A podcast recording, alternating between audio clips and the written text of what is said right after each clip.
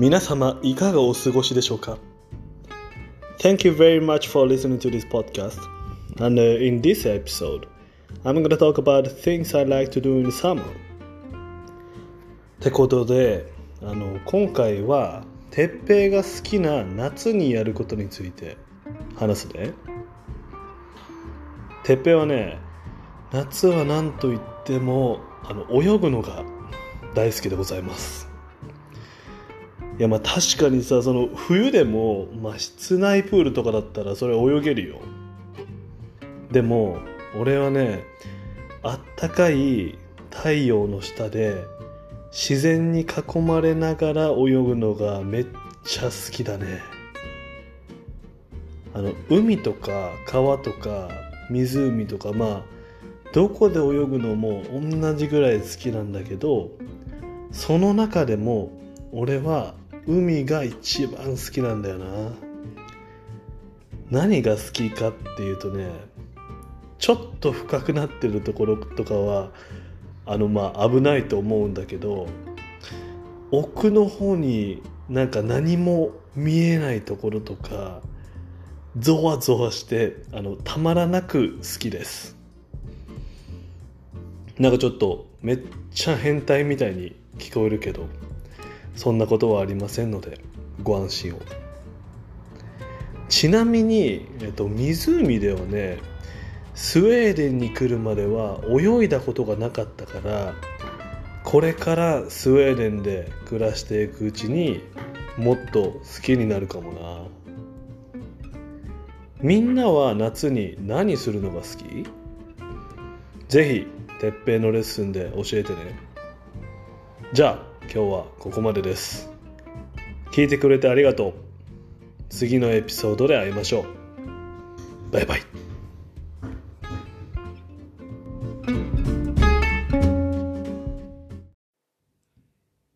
Thank you very much for listening to this podcast. And in this episode, I'm going to talk about things I like to do in summertime. ってことで、あの、今回は、てっぺが、あの、好きな夏にやることについて話すね。えっと、てっぺはね、夏は、まあ、なんと言っても、あの、泳ぐのが大好きでございます。まあ、確かにさ、冬でも室内のプールとかだったら、そりゃ泳げるよ。でも俺はね、あったかい太陽の下で、自然に囲まれながら泳ぐのがめっちゃ好きだね。海とか川とか、まあ、湖とか、まあ、どこで泳ぐのも、まあ、同じくらい好きなんだけど、その中でも俺は海が一番好きなんだよな。何が好きかっていうとね、まあ、ちょっと深くなってるところとかは、あの、まあ、危ないと思うんだけど、奥の方に何にも見えなく、なんか暗くなってて、何にも見えないところとか、ゾワゾワして、あの、たまらなく好きです。ちょっと変な風に聞こえるけど、あの、そんなことありませんので、ご安心を。ちなみに、まあ、湖では、スウェーデンに来るまで泳いだことなかったから、これま、あこれからスウェーデンで暮らしていくうちにもっと好きになるかもしれないな。みんなは夏に何するのが好きですか？じゃあ今日はここまでです。聞いてくれてありがとう。次のエピソードでまた会いましょう。バイバイ。Thank you very much for listening to this podcast. And in this episode, I'm going to talk about my cat, Anukis. えっとね、てっぺいは今、あの、てっぺいのまあ、愛登記の自己紹介のビデオでも言ったと思うんだけど、まだ見てない人はぜひ見てね。あの、てっぺいはね、今3匹猫を飼ってます。で、まあ、3匹全員のことについて話すと、多分、めっちゃ長くなってめんどくさくなるから、えっと、1匹ずつ話そうと思うんだけど、で、今日はその中の1匹のアヌキスについて話したいと思います。まあ、話したいっていうか、まあ、ただアヌキスの紹介だけだね。えっと、てっぺいの、まあの、アヌキスはね、えっと、3匹の猫の中で一番背がちっちゃいです。で、なぜかというと、あのね、彼女はマンチカンだから。短足マンチカン。マンチカンって知ってる？みんな。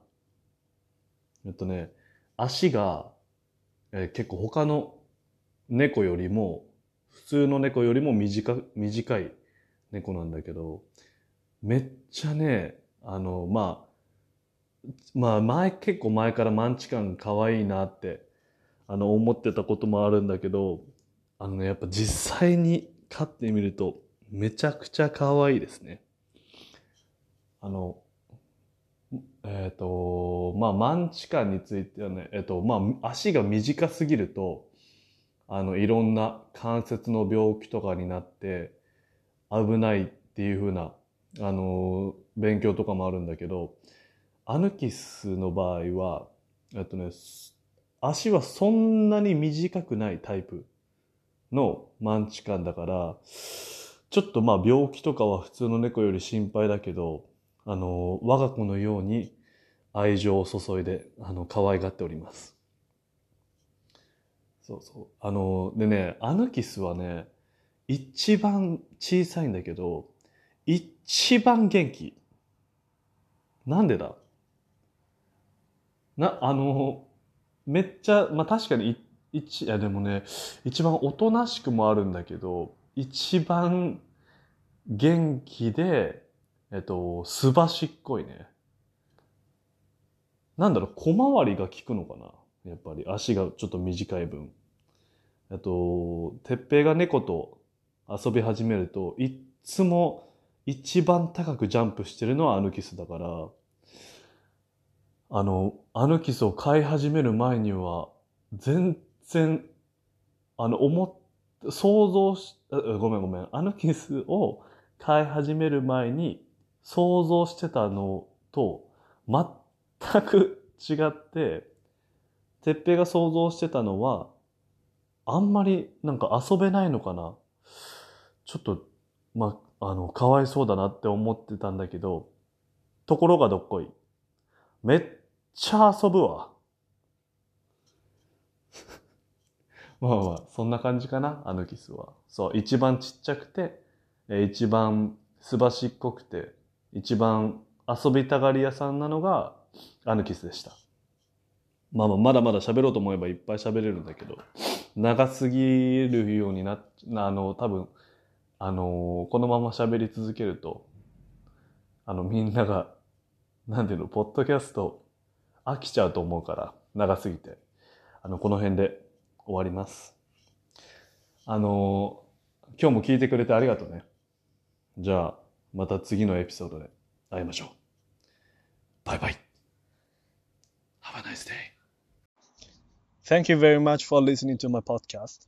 And in this podcast, I'm gonna talk about Swedish snacks.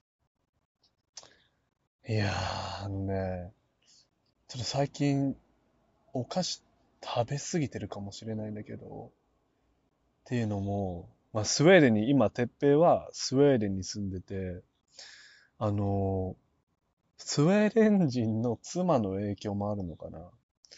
あの、もうお菓子を食べるのが、のね、止まれない。だってもう、美味しいんだもん。スウェーデンのお菓子。あの、なんだろうな。スーパーでね、やっぱりスウェーデンのスーパーには、絶対にどこのスーパーでもお菓子コーナーがあって、いろんな種類の、えっ、ー、と、お菓子の中から自分の、えー、好きなお菓子を、えー、袋に詰めて、えー、その重さの分だけお金を払って、えー、払えば食べれるっていうやつなんだけど、日本にもね、ちょくちょくあるんだけど、そんなにはないから結構珍しいと思う。でもスウェーデンのスーパーには本当に絶対にある。どこでも。それぐらい、あの、スウェーデン人は結構みんな本当にお菓子が大好き。あのね、いろんなお菓子があるんだよ。もちろんそのポテトチップスとか、チョコレートとか、どこにでもそのあるような、結構どの国でも食べれるようなお菓子もあるんだけど、でもね、スウェーデンの、えっ、と、特別なお菓子みたいなのもあって、まあ、例えば、リクリス、ん？ラ？リクリスだよね。リクリスとか、なんだろうな。なんか、猿の、なんだろう、お菓子の名前がわかんないんだけど、全然思い出せない。なんだっけな。猿のなんかね、えっ、と、絵が、イラストが描かれたパッケージに入ってるお菓子なんだけど、あの、そういうのも、スウェーデン、スウェーデン人はすごい大好きで、まあもちろん人にもよるんだけどね。鉄平の妻とか、鉄平の妻の家族とかは、もうね、みんな大好き。それスウェーデンの特有のお菓子。でもね、鉄平はめっちゃ嫌い。やっぱね、多分本当にスウェーデン人に向けて作られたんだと思うけど、あの、日本人のあ舌にはちょっと合わない、うん、と思うんだよね。あの、てっぺいも一回、えっと、そのスウェーデンの特有の、えっと、猿のパッケージのお菓子と、まあ、名前は忘れたんだけど、ごめんなさい。猿のパッケージのお菓子と、あと、リクリスを、えっと、友達に、日本の友達に送ったことがあるんだけど、あのね、全然好きじゃないって言ってた。ちょっとまあ、悲しいけど、まあ、そりゃそうだよな。って思ったね。てっぺいは。だって、てっぺいも嫌いだもん。全然好きじゃない。でも、あのーそのスウェーデンの特有のお菓子以外は、やっぱね、うまいんだよ。まあでもちょっとやっぱり、そのだからさ、最初に言ったようにちょっとスウェーデンの、スウェーデン人の、あの、妻が、えっと、食べてる影響もあって、てっぺいも最近結構いっぱい食べちゃうんだけど、まあでも、やっぱりあんまり食べ過ぎるとさ、お菓子って砂糖とか塩とか、それ以外にもいろんな、まあ体に悪いものが入ってるからさ、まあた、あんまり食べ過ぎは良くないよね、とは思いながらも、めっちゃ食べるわ。もう止まらないもん。なんだって美味しいもん、こんなに。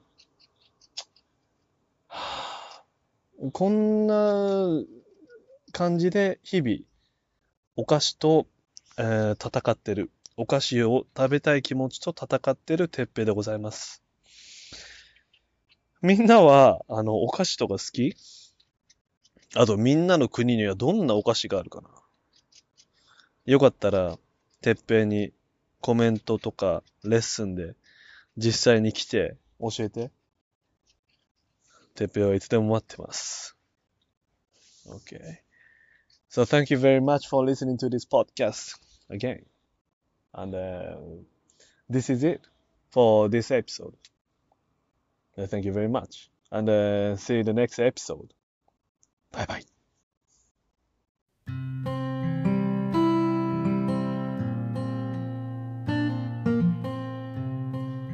Thank you very much for listening to my podcast. And in this episode, I'm going to talk about Japanese snacks. Let's talk about it in casual Japanese. えっとね、ちょっと、まあ前の最後の、えっと、ポッドキャストのエピソードで、聞いてくれた人はわかると思うんだけど、あの、スウェーデンのお菓子について話したいな。あの、スウェーデン人がどれだけお菓子を好きか。まあ、スウェーデンのスーパーには、どこに行ってもお菓子コーナーがあるし、スウェーデン特有のお菓子もあるし、あの、スウェー、てっぺいは全然好きじゃないんだけどね。そうっていう話をしたんだけど、えっ、と、今日は日本のお菓子について、ちょっとだけ話そうと思います。えっとね、日本のお菓子もね、残念ながら鉄平は、あの、食べるのが止められません。はあのね、本当にやっぱり日本人の口に合ってるのかな日本のお菓子は。まあまあそうなんだろうけど。あの、やっぱりそのポテトチップスとか、日本でももちろん、日本にいた時もポテトチップスとかチョコレートとか、あの、やっぱりポ、あとお菓子全般が好きなのかな、てっぺいは。あの、ポテトチップスとかチョコレートとか、どこでも、どの国にでもあるようなお菓子も食べてたんだけど、でもね、日本の特有のお菓子もめっちゃ好きなんですよ。本当に好き。特に羊羹とか、八つ橋とかめっちゃ好きなんだよな。もうだって、てっぺのおばあちゃんとか、あの、てっぺいのお母さんとかが、てっぺいが小さい頃に、羊羹とか買ってきて、まあ、てっぺたち用じゃないんだけど、自分たちで食べるように、羊羹とか買ってきてたのは、本当に何よりも嬉しかった、てっぺいは。だから、てっぺいの弟とかが自分で買ったお菓子、チョコレートとかポテトチップスとか食べてるけど、食べてたけど、てっぺいはね、あの、自分で買ったお菓子よりも、えっと、おばあちゃんたちの、おばあちゃんとかお母さんが買ってきた羊羹を食べてましたね。あの、ごめんなさい、おばあちゃん。そうそうそう。だから、もうね、それぐらい小さい頃から和菓子、まあ日本のお菓子って和菓子って言われるんだけど、まあ小さい頃から洋菓子も好きだけど、和菓子も本当に好きで、あの、八つ橋って知ってるかな、みんな。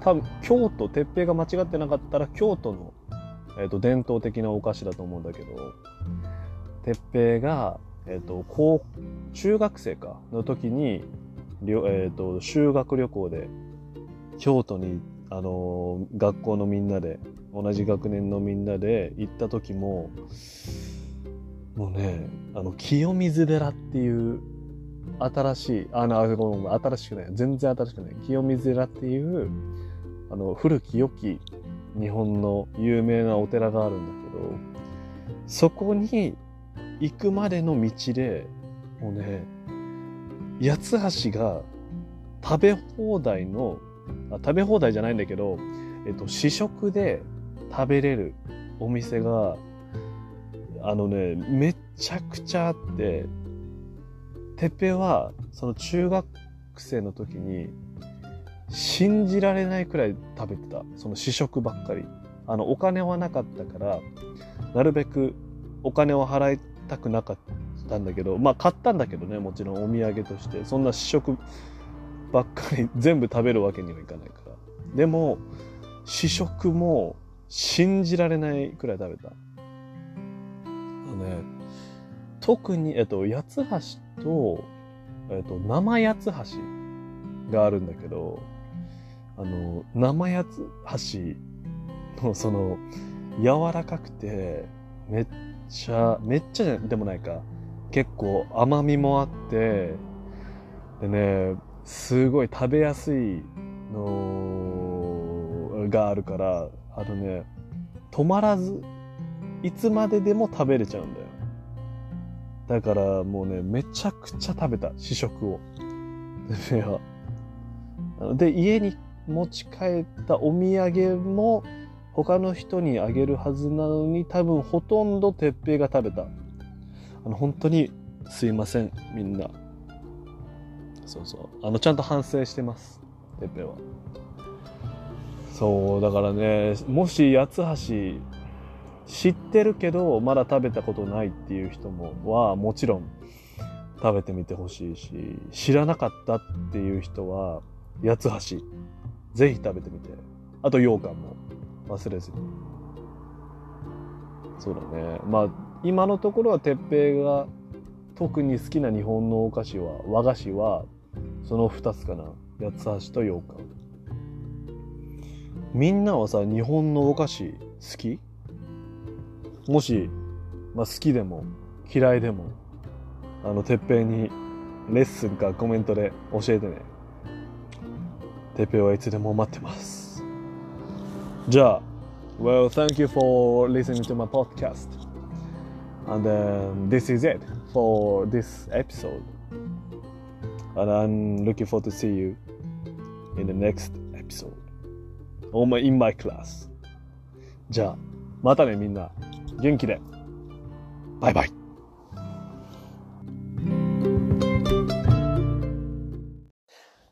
Thank you very much for listening to my podcast. And in this episode, I'm going to talk about the weather in the northern Sweden. えっとね、ちょっと、あの、ストックホルムについては、ストックホルムとか、えっと、ヨッテボーリとか、他の場所については、ちょっと、わからないから、今日はノーザン、あ、違う、ごめんごめん、あの、スウェーデン北部の、えー天気についてだけ、あの、ちょっと話したいと思います。えっとね、スウェーデン北部の、今、鉄平が住んでるノルボッテンっていう地域の天気はね、曇りがめっちゃ多いわ。あの、多分、ふ、通常は曇りで、結構ね、晴れる時はめっちゃ晴れる。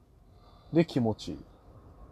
すんごい気持ちいいよ、晴れたら。特に夏はね。まあ冬ももちろん晴れたらめっちゃ気持ちいいんだけど、えっと、まあ結構曇りと雨が多くて、このスウェーデン北部の、あの、通常の、えー天気に関しては、決していいとは言えないわな。あの、今も実際ちょっとてっぺん外で今これ撮ってるんだけど、あのーやっぱり空一面雲に覆われてるもんね。あの、太陽もあんまりまあ見えないし、まあちょくちょく空の隙間から、あ、ごめんごめん、雲の隙間から青い空が見えるんだけど、まあ雨は降ってないからいいんだけど、やっぱり曇りだね。で、昨日も曇りだし。でね、こん、季節だからかな。天気予報をさっき見たんだけど、今から、まあ、10日間。てか、まあ、あの、10日間、2週間ぐらいか。もうね、ずっと雨か曇り。だから、晴れの 日がね、すごい少ないと思う。あの、日本とか。多分、ストックホルムに比べてもそうなんだろうけど、日本に比べたらすごい少ないと思う。晴れの日が。今、梅雨の季節だからっていうのもあんのかないや、梅雨はもう終わったよね。まあ日本でもさ、梅雨の季節だったらさ、その夏前の、春と夏の間の季節だったらさ、結構雨が多かったりはするけど、スウェーデンではその梅雨が明けてもずっと曇りとか雨だもんね。だから、あのーごめん、何回も言って申し訳ないけど、ストックホルムはわからないけど、あのースウェーデンの北側の、きあの、何、夏は、まあ、天気が全然良くないし、あの、気温も全然高くない。だから実際今も、ちょっと待って。今調べてみる。今15度。そう、今もう15度で、だって今日の最高気温なんてさ、16度だよ。な、今な、夏だぜ今。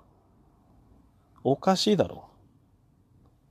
こんな、だって、16度で、天気全然良くないし、曇ってるし、明日も、だって、明日なんて、朝13度だよ。いやもう、秋なの？やっぱりもうさ、夏終わったのかな？めっちゃ寂しいわ。で、えっ、と、ここから今日から、えー10日間の、えっ、と、天気は晴れの日は1日もないでしょ？しかもずっと雨。降水確率70%とか。いや、もうさ、だから、本当に、あの、スウェーデンの北部は夏の時間を長くしてくれ。頼む。あともうちょっとあったかくしてほしいな。あの、日の出の時間はさ、めっちゃ長いんだよ。でも、あずっと曇ってるから意味ないんだけど。別にビーチとかさ、みまあ、近くに湖のビーチがあるんだけど、ね、全然寒すぎて行けないし、そんなの行ったら病気になるわ。今水に入ったらだって16度で。16度でめっちゃ水温も冷たいでしょ？だって。ちょっとさ、いくら、あのね、いくら日が12時まで、24時まで上がってて、また1時間ししたら、1時間だけ、えっ、と、太陽がの、えっ、と、沈んで出てくる。いくら、えっ、と、日が昇ってる時間が長くてもさ、寒くて、曇ってて、雨降ってたらさ、行けないじゃんか。ビーチに。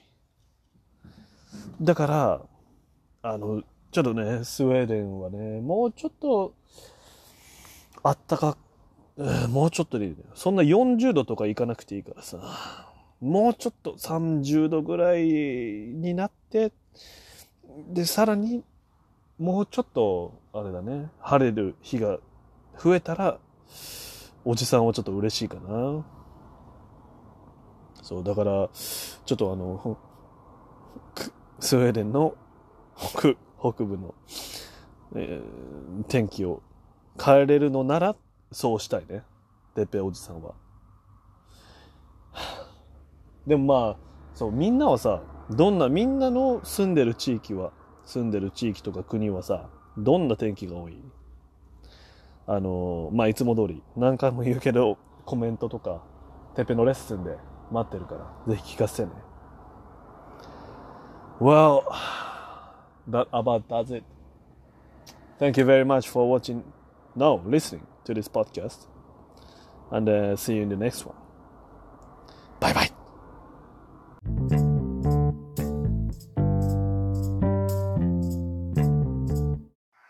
Thank you very much for listening to this podcast.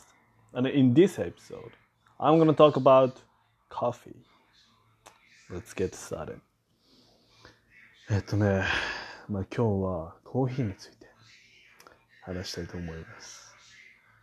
あの、今はみんなの住んでるところでは何時ぐらいかな今は、てっぺいはベッドの上でこのポッドキャストを撮ってるんだけど、まあベッドの上っていうことは、もう今夜だね。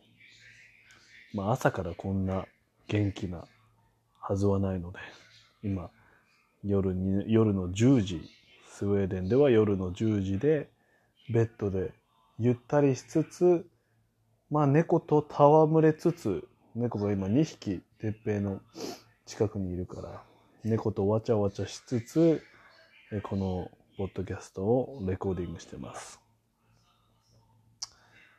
みんなのとこでは朝かな？夜かな？それとも昼かな？夕方かな？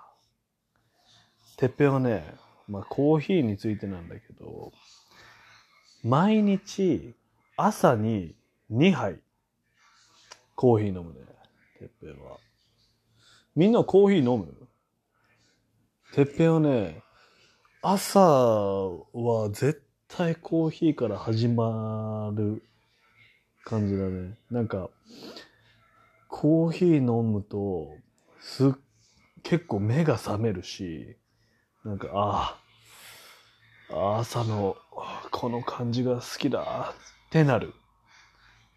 わかるかな？すごいリラックスして、あの、今、特に今、あの、スウェーデンの田舎の方に住んでるから、あの、コーヒーを飲みながら外の景色を見るのが大好きです。ペッペはね。でね、たまに、その外の景色を見てると、リスとか、まあ、ちょっと珍しい鳥とかも見れるから、すごいね、それもすごい好き。ペッペは。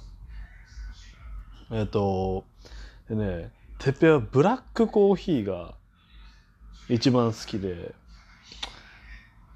あんまり砂糖とかミルクがいっぱい入ってるコーヒーは好きじゃないんだよね。なんかもちろんスタバとかあれだねごめんスターバックスだ。スターバックスコーヒー。あのね日本人はねスタバっていうもちろん地域にもよるんだけどあのスタバのコーヒーとかそれ以外の例えば、えータリーズとかドトールとかのなんかちょっと甘いまあスタバが有名かあのちょっとスターバックスのちょっと甘い、えーコーヒーとかもなんか疲れてる時とかスターバックスで勉強する時とかは好きなんだけどでもね基本的にはブラックのにちょっと苦めのコーヒーが好きだねてっぺいは。みんなはコーヒー飲むかな？あと飲むとしたらどんなコーヒー飲む？ブラック？甘め？砂糖多め？ミルクも多め？どっちだろうな？そうだね。若い頃は、てっぺいはなんかね、ココアとか、あの、ちょっと結構甘い感じの、まあコーヒーとはちょっと違うのかな？でもね、ココアとかも大好きだったんだけど、今はね、ブラックコーヒーかな、てっぺいは。大人になっちゃったぜ。そんな感じだね。そうそうそう。みんなはお茶の方が飲むかなコーヒーの方が飲むかなまあでも、どちらにせよ、どっちが好きかとか、いろいろコメント待ってるから。ぜひ、てっぺんに教えてね。Okay. So thank you for listening to my podcast. And um, that about does it. See you in the next episode. バイバイ。みんな元気今日は朝に飲む飲み物について話そうと思います。みんなは朝なんか飲むそれとも何も飲まない？俺は基本的にはコーヒーが好きだから毎朝コーヒーを飲んでるんだけど最近ね自分がちょっと飲みすぎてることに気づいたから少し飲む量を控えてるんだよね。でもコーヒーはまだ普通に好きだから完全に飲まないっていうわけじゃなくてお茶を代わりに飲むようにしてる。っていうのもさ俺今スウェーデンから追い出されて日本に一時帰国で帰ってきてるんだけど最近はおばあちゃん家でお世話になっててさ毎日コーヒー飲んでたらおばあちゃんに「いやあんたもう飲みすぎよ。コーヒーがどんどんどんどん減ってっちゃうじゃないのよ。コーヒーばっかりじゃなくてお茶も飲むようにしなさいよ。って言われたのもあるんだけどね。しかも俺強いブラックコーヒーが好きだからさおばあちゃんの3倍ぐらい入れてどんどんどんどんなくなっちゃうんだよね。俺のスウェーデン人の妻は今スウェーデンにいるんだけど彼女もコーヒーが大好きだからスウェーデンにいた時はめちゃくちゃコーヒー飲んでたけど最近はめちゃくちゃ飲みたい気持ちを抑えてコーヒーの代わりになるべくお茶を飲むようにしてます。でみんなは何を飲むんだい?俺と一緒でコーヒーが大好きっていう人も全然コーヒー好きじゃねえよっていう人も教えてね。待ってます。じゃあ今回も聞いてくれてありがとうございました。それではまた次回お会いしましょう。バイバイ。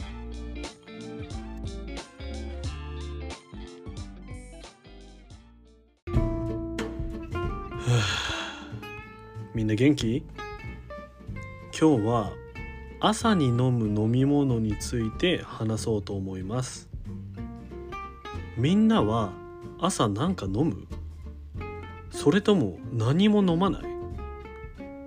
俺は基本的にはコーヒーが好きだから毎朝コーヒーを飲んでるんだけど最近ね自分がちょっと飲みすぎてることに気づいたから少し飲む量を控えてるんだよね。でもコーヒーはまだ普通に好きだから完全に飲まないっていうわけじゃなくてお茶を代わりに飲むようにしてる。っていうのもさ俺今スウェーデンから追い出されて日本に一時帰国で帰ってきてるんだけど最近はおばあちゃん家でお世話になっててさ毎日コーヒー飲んでたらおばあちゃんに「いやあんたもう飲みすぎよ」コーヒーがどんどんどんどん減ってっちゃうじゃないのよ。コーヒーばっかりじゃなくてお茶も飲むようにしなさいよ。って言われたのもあるんだけどね。しかも俺強いブラックコーヒーが好きだからさおばあちゃんの3倍ぐらい入れてどんどんどんどんなくなっちゃうんだよね。俺のスウェーデン人の妻は今スウェーデンにいるんだけど彼女もコーヒーが大好きだからスウェーデンにいた時はめちゃくちゃコーヒー飲んでたけど最近はめちゃくちゃ飲みたい気持ちを抑えてコーヒーの代わりになるべくお茶を飲むようにしてます。でみんなは何を飲むんだい？俺と一緒でコーヒーが大好きっていう人も全然コーヒー好きじゃねえよっていう人も教えてね。待ってます。じゃあ今回も聞いてくれてありがとうございました。それではまた次回お会いしましょう。バイバイ。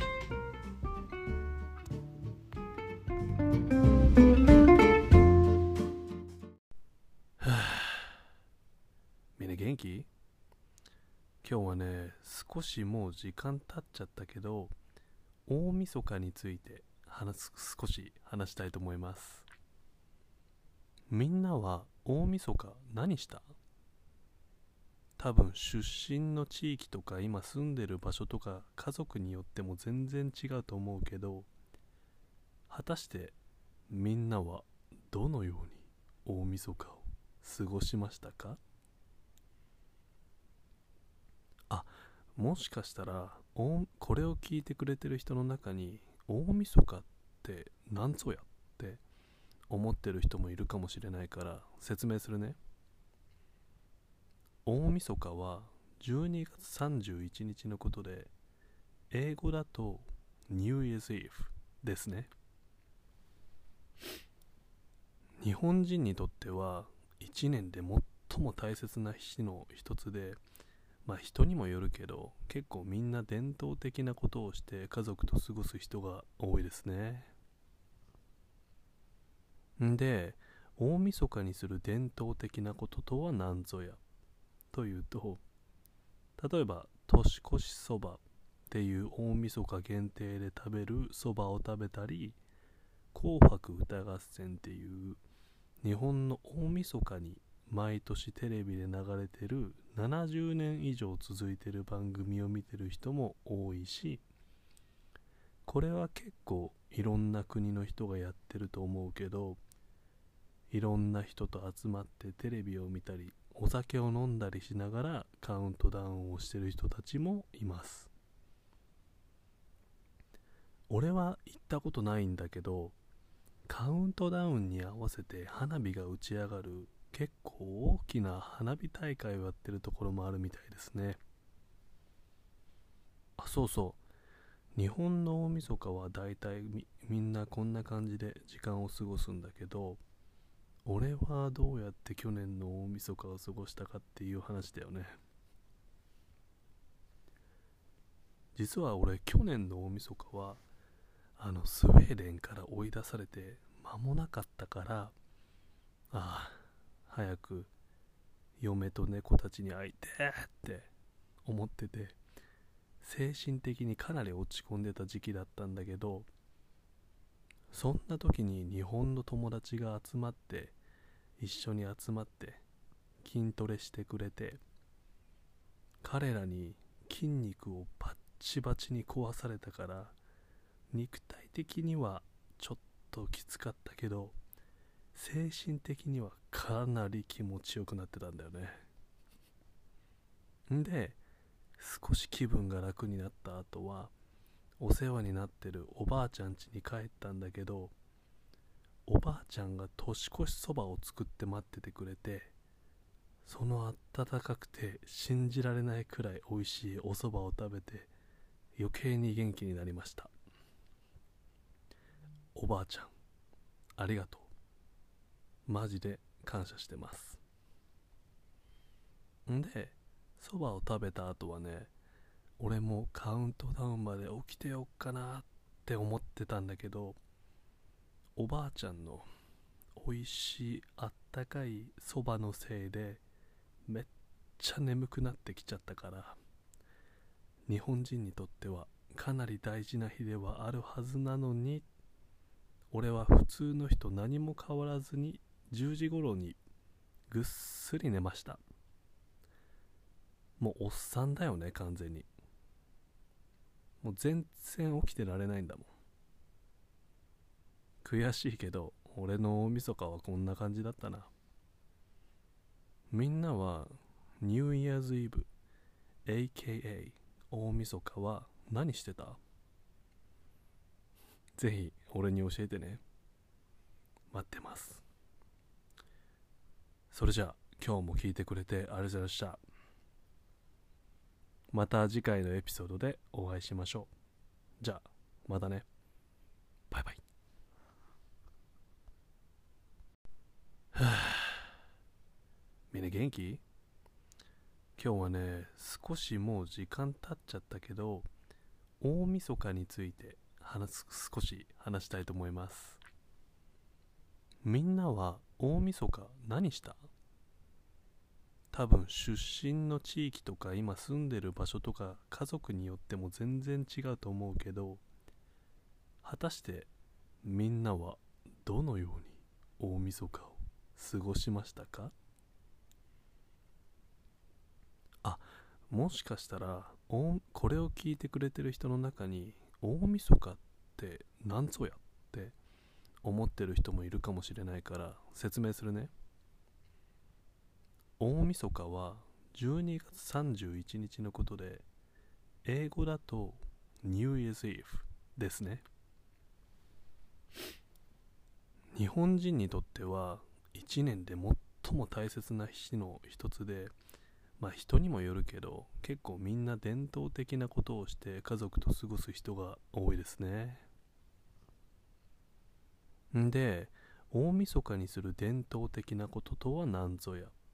というと例えば年越しそばっていう大晦日限定で食べるそばを食べたり紅白歌合戦っていう日本の大晦日に毎年テレビで流れてる70年以上続いてる番組を見てる人も多いしこれは結構いろんな国の人がやってると思うけどいろんな人と集まってテレビを見たりお酒を飲んだりしながらカウントダウンをしてる人たちもいます。俺は行ったことないんだけどカウントダウンに合わせて花火が打ち上がる結構大きな花火大会をやってるところもあるみたいですね。あそうそう。日本の大晦日はだいたいみんなこんな感じで時間を過ごすんだけど俺はどうやって去年の大晦日を過ごしたかっていう話だよね。実は俺去年の大晦日はあのスウェーデンから追い出されて間もなかったからああ早く嫁と猫たちに会いてって思ってて精神的にかなり落ち込んでた時期だったんだけどそんな時に日本の友達が集まって一緒に集まって筋トレしてくれて彼らに筋肉をバッチバチに壊されたから肉体的にはちょっときつかったけど精神的にはかなり気持ちよくなってたんだよね。んで少し気分が楽になった後はお世話になってるおばあちゃん家に帰ったんだけどおばあちゃんが年越しそばを作って待っててくれてそのあったかくて信じられないくらい美味しいおそばを食べて余計に元気になりました。おばあちゃんありがとう。マジで感謝してます。んでそばを食べた後はね俺もカウントダウンまで起きてよっかなって思ってたんだけどおばあちゃんの美味しいあったかいそばのせいでめっちゃ眠くなってきちゃったから日本人にとってはかなり大事な日ではあるはずなのに俺は普通の人何も変わらずに10時頃にぐっすり寝ました。もうおっさんだよね完全に。もう全然起きてられないんだもん。悔しいけど俺の大晦日はこんな感じだったな。みんなはニューイヤーズイブ AKA 大晦日は何してた？ぜひ俺に教えてね。待ってます。それじゃあ今日も聞いてくれてありがとうございました。また次回のエピソードでお会いしましょう。じゃあまたね。バイバイ。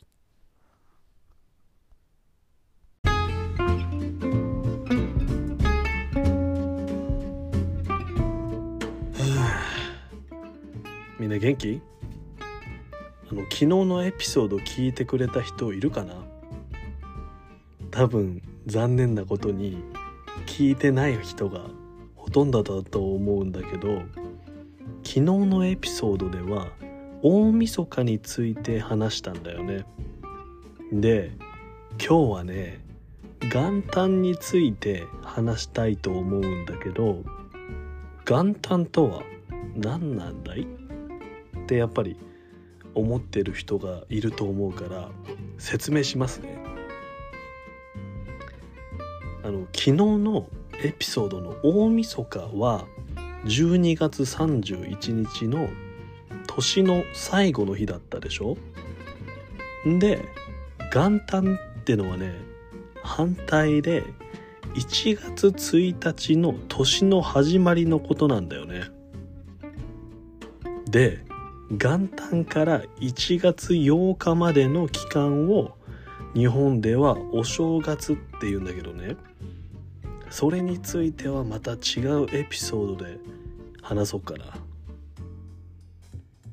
ちなみに元旦はね日本人はだいたい家族とか親戚と集まっておせちっていう日本の伝統的な料理を食べたり初詣のために神社に行ったりする人も多くて基本的には家族と集まる人が多いかな。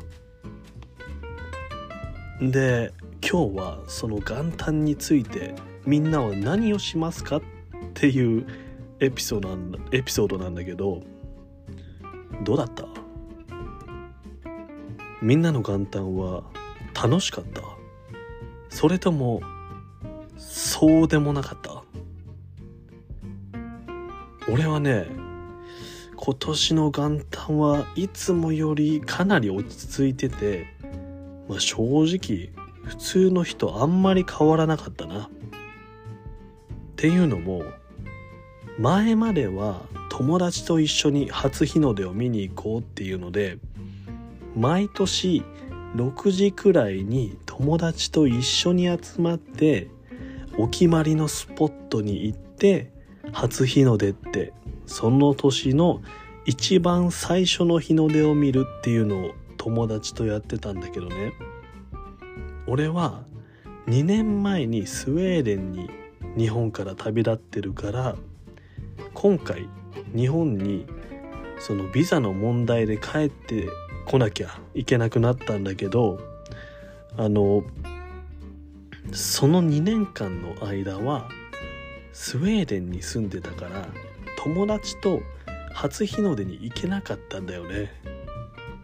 で今回久しぶりに2年ぶりにお友達と初日の出楽しみだなーって思ってたんだけどでも俺も友達もコロナウイルスが心配だから今年は残念だけど集まるのはやめようかって言ってあのもうそれぞれね個人で初日の出を見ながらビデオ通話をして初日の出をまるで一緒に見ているかのような数年前までと同じような雰囲気を楽しむっていうことをしてたね。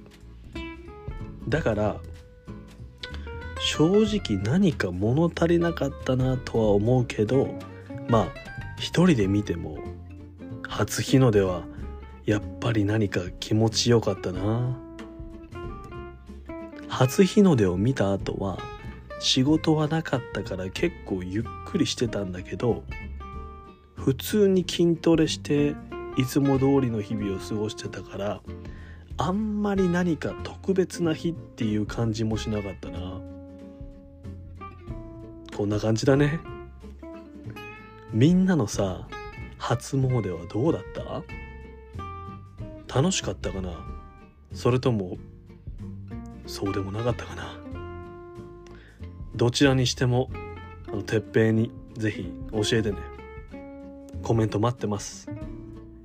じゃあ、えー今日も聞いてくれてありがとうございました。